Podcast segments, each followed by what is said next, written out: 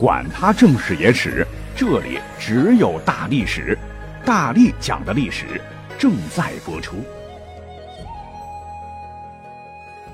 大家好，我是大力丸儿。说到《三国演义》，大家伙都看过，不管是小说还是影视剧了。虽说是超级大 IP，但现在咱们读《三国演义》，通常是看里边精彩的故事。从《三国演义》当中看人性冷暖，学习职场之道，很少有人学这个小说里所谓的兵法。但是在古代情况不一样了，由于识字率不高，文言文的《孙子兵法》艰涩难懂，没有一定的文学功底的人还真看不了。对比之下，小说《三国演义》那就不一样了，故事性强，肚子里墨水不多的人也能看懂。因此，在明末清初，《三国演义》一度成了一大批牛人的军事教科书，尤其是清朝的几位皇帝。按顺序，咱们就先说一说清朝的老祖宗努尔哈赤。他是十几岁时就去抚顺等地做买卖，集市上听人家说书，接触到了《三国演义》，尤其是里边的兵法谋略，每一个都让努尔哈赤叹为观止。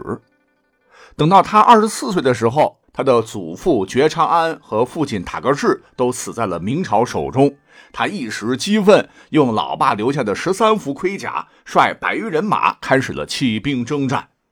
那经过几十年的浴血奋战，由小到大，由弱到强，终于是统一了女真大部。客观上讲，很大程度上，努尔哈赤用兵如神，正是借用了《三国演义》这部小说里的精彩桥段。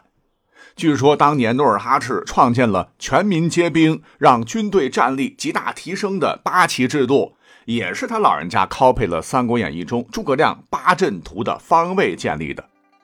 之后，随着军力的强大，到了一六一六年万历四十四年，努尔哈赤就在赫图阿拉（今辽宁省抚顺市的亲宾满族自治县永陵镇）称汗，建元天命元年，国号后金。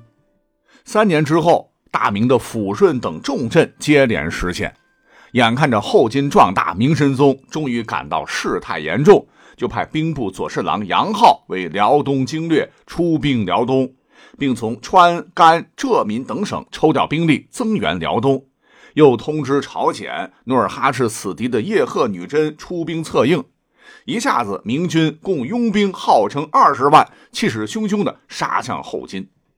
此战。努尔哈赤运用《三国演义》指挥作战的高光时刻终于来了。像那《三国演义》曾经记述了决定三国命运的官渡之战，袁绍当时拥兵十万，曹操呢不过其三分之一。而此回交锋，历史惊人的巧合，努尔哈赤不过兵马六万，也差不多是明军的三分之一。而杨浩呢，就如同当年官渡之战的袁绍。可以说是智谋能力皆下品，有勇无谋，纸上谈兵。他是过于自信，竟自个儿先把力道卸了，把兵呢分成四路进攻努尔哈赤。当时如果是攥成一个拳头，一鼓作气，和战斗力很强的后金军，那还有得一搏啊！这一下四路人马各唱各的调，结果熟读《三国演义》的努尔哈赤，那就犹如曹操附体，他临危不乱，大胆采用。嫩儿几路来，我只一路去的策略，其中优势兵力一股一股的予以歼灭。此战明军几乎被全歼，叶赫部也被努尔哈赤吞并了。后金彻底统一了女真族，为大清的建立砸下了重要的基石。此战让努尔哈赤更加的坚信《三国演义》非常非常重要。他不仅让自个儿能征善战的子侄们要汲取《三国演义》的精华。还特别命令军队中每一个人都要会读《三国演义》，不识字的找人给大家讲啊，全面普及小说里的忠勇和谋略。也正是在他的亲自调教之下，他的继承人皇太极那也是三国迷，且在活学活用方面比努尔哈赤强太多了。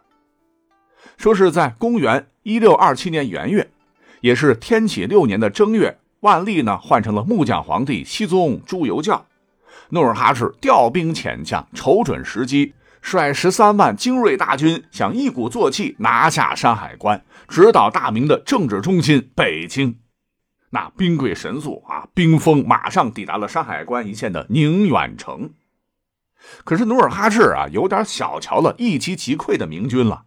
毕竟金军以四次大捷歼灭明军不下二十万，成功占据了整个辽东。他觉得拿下宁远问题不大，但他哪里晓得，这次守城的将领乃是初生牛犊不怕虎的按察使袁崇焕。更重要的是，小袁秘密调来了世界上最为先进的重型火炮——红夷大炮。虽说努尔哈赤他学过《三国演义》，但三国那时候还没发明火药呢，他哪里晓得有这样的黑科技？就举大军疯狂进攻宁远。好家伙，红衣大炮轰隆巨响，势若雷霆，炸得八旗军尸骸遍地。努尔哈赤被迫撤军，过了几个月，饮恨而亡。种种史料似乎表明，他可能是被袁崇焕一炮给轰成了重伤才挂掉的。继任的皇太极对袁崇焕恨得牙痒痒，但遭到重创还得缓一缓。他是按捺悲愤，没有继续采用强硬的军事行动。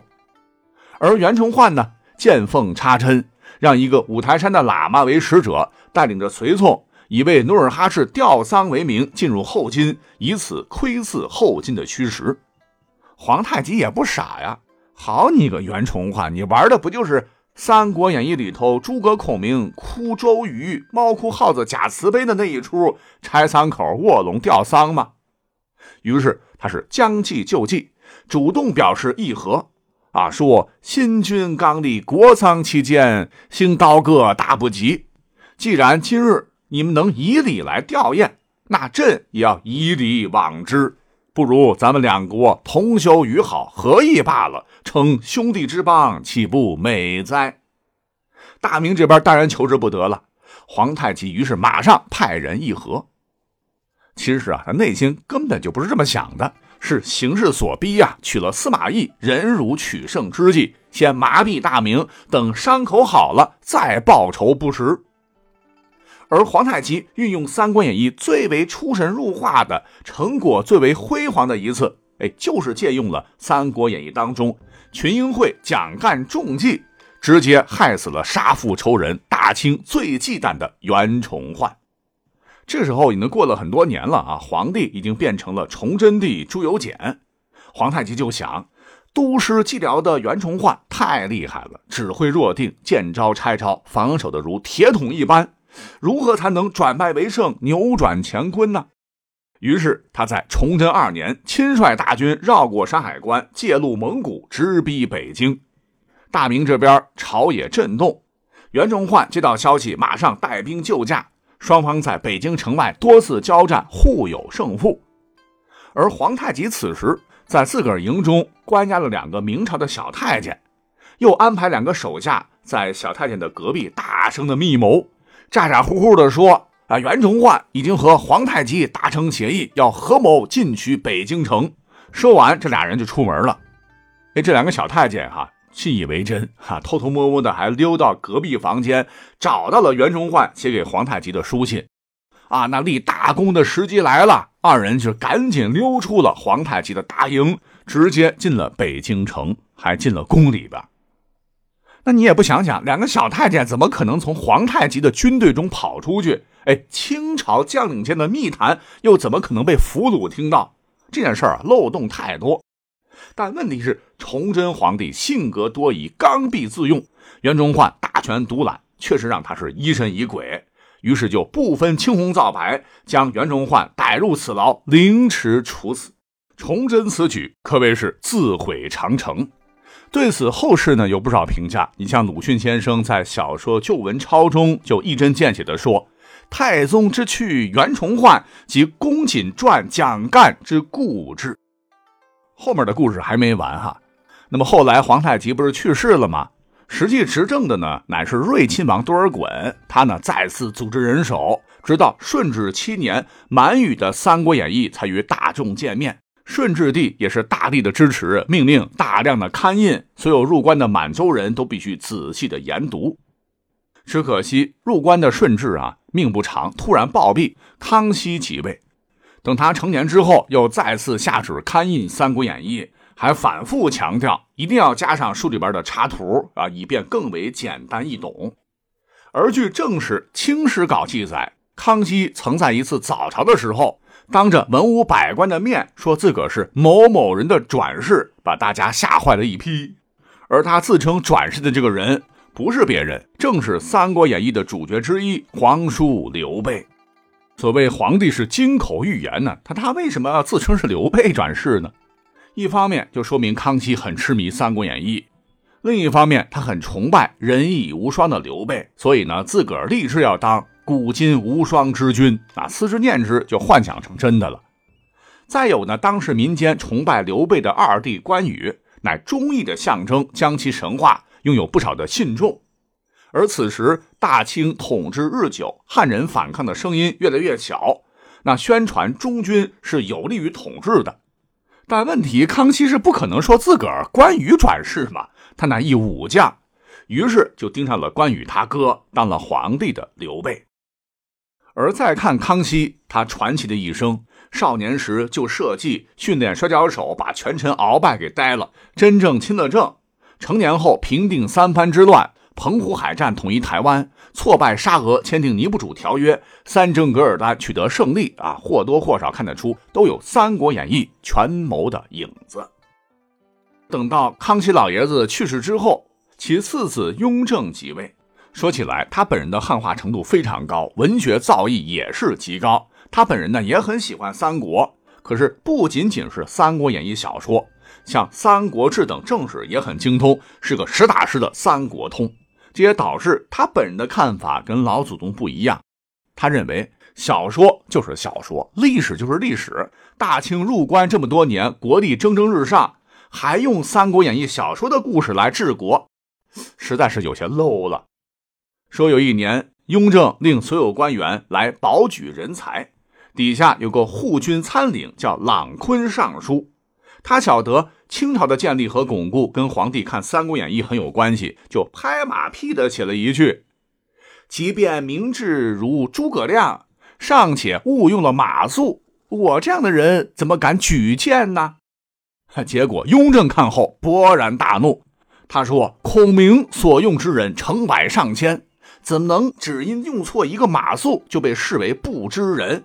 哎，你这么说就是想推卸责任呐？啊！最后，朗坤被责罚四十大板，啪啪啪打的屁股开花，还降了职，罪名是不引正史。其实，客观讲啊，诸葛亮挥泪斩马谡，罗贯中可没瞎编。”哎，这一段可是真正参考了正史，可见雍正也是瞎安了个罪名啊！估计觉得你嘲笑我是靠小说治国吗？哈，朗坤于是拍马屁拍到了马腿上，撞到了枪口上。此外，雍正呢还有个舅舅，唤作隆科多，曾是康熙的步军统领，掌握京师警卫武力，也是他关键时刻支持雍正，才让雍正顺利即位，功劳甚大。但此人和年羹尧一样是恃宠而骄，被雍正给处理了。话说隆科多被圈禁之后呢，雍正颁布了他的四十一条罪状，其中一条非常关键，就是说隆科多骄傲自大，四处说自个儿乃当年诸葛亮一般。康熙病榻前，他是听了圣旨，最终支持了雍正，哈，就犹如刘备白帝城托孤，这就让雍正觉得很不爽啊！怎么当我是刘阿斗啊？刘禅历史上风评如此之差，还是个亡国之君，就抓住这一点，将隆科多法办。